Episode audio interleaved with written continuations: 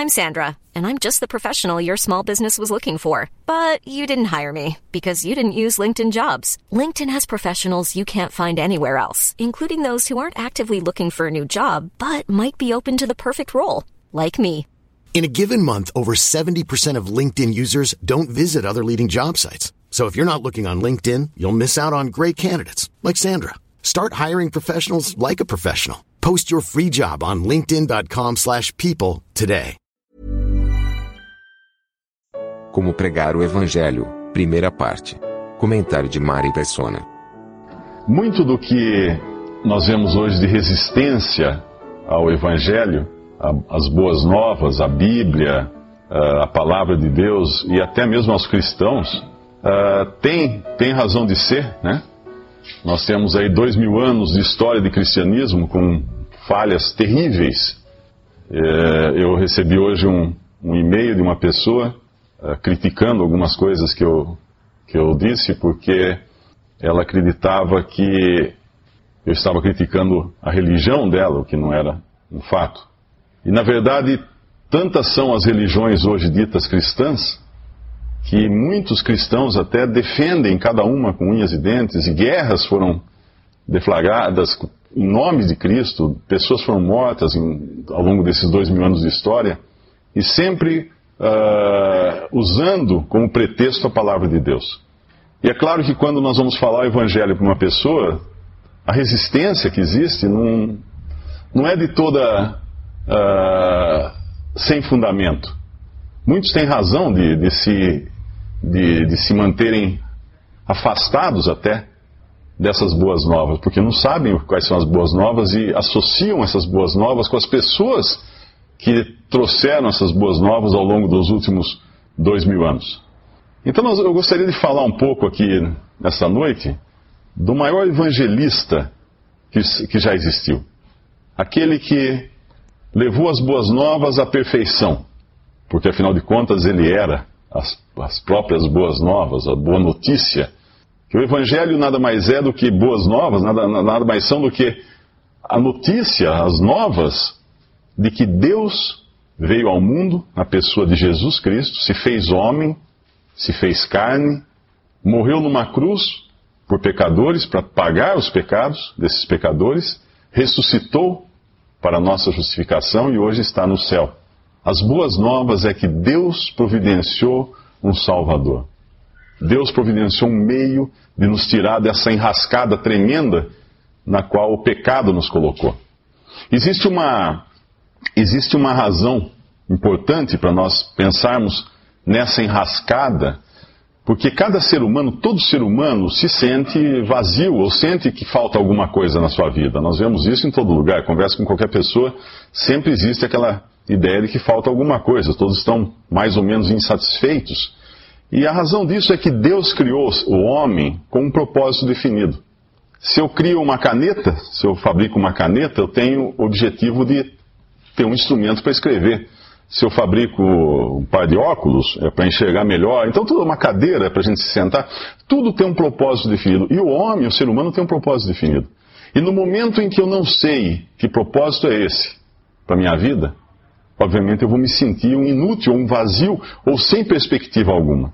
E, é isso, e essa passagem que nós vamos ler hoje é importante porque ela vai mostrar também a respeito desse propósito que Deus tem para a vida de cada pessoa. Nós vamos abrir no Evangelho de João, capítulo 4, que é, uma, é um trecho muito rico. E enquanto nós lemos esse capítulo 4, enquanto nós acompanharmos esses versículos aqui, eu gostaria de, de tentar responder Há três perguntas que eu encontro a resposta nesse, nesse capítulo 4. A primeira é como pregar o Evangelho. A segunda é o que pregar, ou como fazer esse Evangelho chegar até uma alma. O que consiste esse Evangelho, essas boas novas. E a terceira é para que pregar? Qual a, o objetivo de uma pessoa ser salva, por exemplo? E essas três perguntas, as respostas para elas nós encontramos nessa passagem de João, capítulo 4 podemos ler. E, e, quando o Senhor, a partir do versículo 1, e quando o Senhor entendeu que os fariseus tinham ouvido que Jesus fazia e batizava mais discípulos do que João, ainda que Jesus mesmo não batizava, mas os seus discípulos, deixou a Judéia e foi outra vez para a Galiléia. E era-lhe necessário passar por Samaria. Foi, pois, a uma cidade de Samaria chamada Sicar, junto da idade que Jacó tinha dado a seu filho José. E estava ali a fonte de Jacó. Jesus, pois, cansado do caminho, assentou-se assim junto da fonte. Era isso quase a hora sexta. Significa meio-dia. Veio uma mulher de Samaria tirar água. Disse-lhe Jesus: Dá-me de beber. Porque os seus discípulos tinham ido à cidade comprar comida. Disse-lhe, pois, a mulher samaritana: Como sendo tu judeu, me pedes de beber a mim, que sou mulher samaritana? Porque os judeus não se comunicam com os samaritanos. Jesus respondeu e disse-lhe: Se tu conheceras o dom de Deus e quem é o que te diz, dá-me de beber, tu lhe pedirias e ele te daria água viva. Disse-lhe a mulher: Senhor, tu não tens com que atirar e o poço é fundo? Onde, pois, tens a água viva? És tu maior do que o nosso pai Jacó, que nos deu o poço, bebendo ele próprio dele, os seus filhos e o seu gado? Jesus respondeu e disse-lhe: Qualquer que beber desta água tornará a ter sede. Mas aquele que beber da água que eu lhe der, nunca terá sede. Porque a água que eu lhe der se fará nele uma fonte d'água que salte para a vida eterna. Disse-lhe a mulher: Senhor, dá-me dessa água, para que não mais tenha sede e não venha aqui tirá-la. Disse-lhe Jesus: Vai, chama o teu marido e vem cá. A mulher respondeu e disse: Não tenho marido. Disse-lhe Jesus: Disseste bem, não tenho marido, porque tiveste cinco maridos, e o que agora tens não é teu marido. E isso disseste com verdade. Disse-lhe a mulher: Senhor, vejo que és profeta. Nossos pais adoraram nesse monte, e vós dizeis que é em Jerusalém o lugar onde se deve adorar.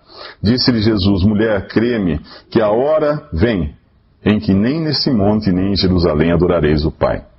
Vós adorais o que não sabeis, nós adoramos o que sabemos, porque a salvação vem dos judeus, mas a hora vem, e agora é, em que os verdadeiros adoradores adorarão o Pai em espírito e em verdade, porque o Pai procura a tais que assim o adorem. Deus é espírito, importa que os que o adoram o adorem em espírito e em verdade. A mulher disse-lhe: Eu sei que o Messias, que se chama Cristo, vem. Quando ele vier, nos anunciará tudo. Jesus disse-lhe: eu, eu o sou, eu sou, eu que falo contigo. E nisso vieram seus discípulos e maravilharam-se de que ele estivesse falando com uma mulher. Todavia nenhum, nenhum lhe disse, que perguntas ou por que falas com ela? Deixou, pois, a mulher o seu cântaro e foi à cidade e disse àqueles homens, Vinde, vede um homem que disse tudo quanto tenho feito. Porventura não é este o Cristo? E saíram, pois, da cidade e foram ter com ele. Entretanto, seus discípulos lhe rogaram, dizendo, Rabi, come. Porém ele lhes disse, uma comida tenho para comer que vós não conheceis. Então os discípulos diziam uns aos outros: Trouxe-lhe porventura alguém de comer? E Jesus disse-lhes: A minha comida é fazer a vontade daquele que me enviou e realizar sua obra. Não dizeis vós que ainda há quatro meses até que venha a ceifa? Eu que, eis que eu vos digo: levantai os vossos olhos e vede as terras, que já estão brancas para a ceifa. E o que ceifa recebe galardão e ajunta fruto para a vida eterna, mas a, a, para que assim o que semeia como o que ceifa, ambos se regozijem, porque nisto é verdadeiro o ditado, que um é o que semeia e o outro o que ceifa. Eu vos enviei a ceifar onde vós não trabalhastes, outros trabalharam e vós entrastes no seu trabalho. E muitos dos samaritanos daquela cidade creram nele pela palavra da mulher, que testificou: Disse-me tudo quanto tenho feito. Indo, pois, ter com ele os samaritanos, rogaram-lhe que ficasse com eles, e ficou ali dois dias. E muitos mais creram nele por causa da sua palavra. E diziam à mulher: Já não é pelo teu dito que nós cremos, porque nós mesmos, nós mesmos o temos ouvido e sabemos que este é verdadeiramente o Cristo, o Salvador do mundo.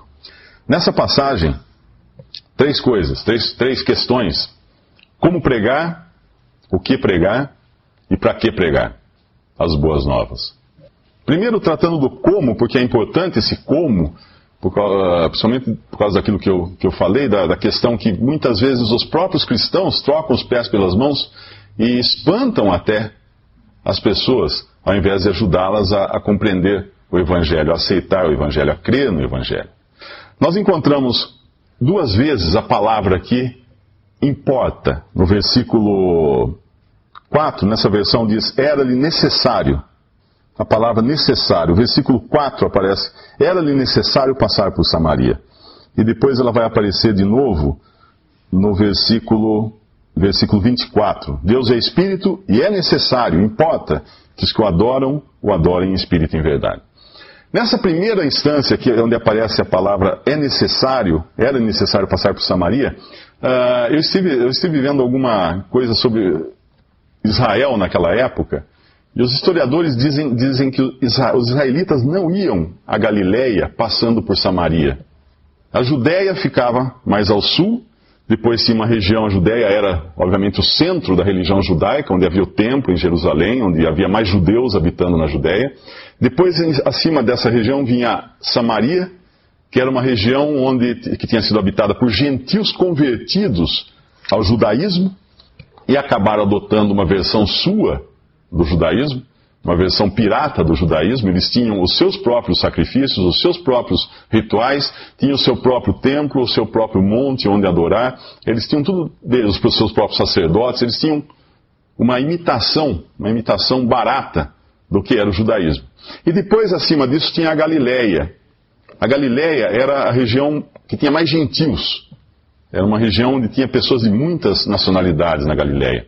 E quando um judeu precisava viajar da Judéia para Galiléia, o que ele fazia? Ele ia numa região chamada Pereia, que é onde tem o, Rio Jordão, é onde João Batista batizava, e de lá ele desviava para ir para Galiléia. Ele evitava ao máximo os samaritanos, porque um judeu ele podia até conversar com um incrédulo, com um pagão romano, como eles conversavam. Não, não entrava na casa, tinha toda aquela separação. Mas com os samaritanos eles nem falavam, e aqui diz os judeus não se comunicam com os samaritanos. Porque os, samarit... os pagãos eram pagãos, mas os samaritanos eram uma afronta para o judeu. Eles, eles deturpavam, eles denegriam totalmente o, a religião judaica, então eles não admitiam o samaritano. Mas é necessário Jesus passar por Samaria. Por que é necessário? Porque tem uma mulher samaritana lá que ele quer salvar. Ele quer ir até lá para salvar essa mulher. E quando ele, quando ele chega lá, ele vai, por incrível que pareça, vai conversar com ela, vai, vai sentir as dores dela, vai se fazer um quase igual a ela nas suas necessidades, porque ela, ele está com sede, a mulher vai buscar água e tudo mais. Os discípulos chegam mais tarde e se espantam com aquilo. Por quê? Porque os discípulos também, eles eram intolerantes com os samaritanos. Se deixasse para os discípulos irem ali, eles não, provavelmente não iriam, eles, eles não, não, não iriam querer ir.